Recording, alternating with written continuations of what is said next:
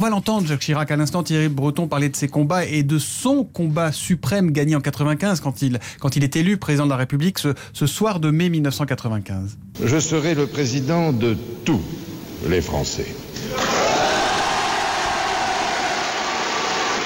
Je mesure la gravité des responsabilités qui vont être les miennes.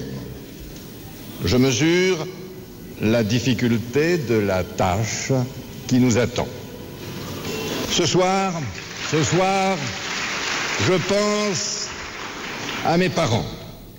Je pense aux patriotes, simples et droits, dont nous sommes tous issus. J'aurai accompli mon devoir si je suis digne de leur mémoire. Soyons, soyons unis, mes chers compatriotes. Soyons tolérants et fraternels. Mais soyons aussi inventifs, audacieux, conquérants. Alors la France redeviendra un phare pour tous les peuples du monde et c'est sa vocation. Vive la République et vive la France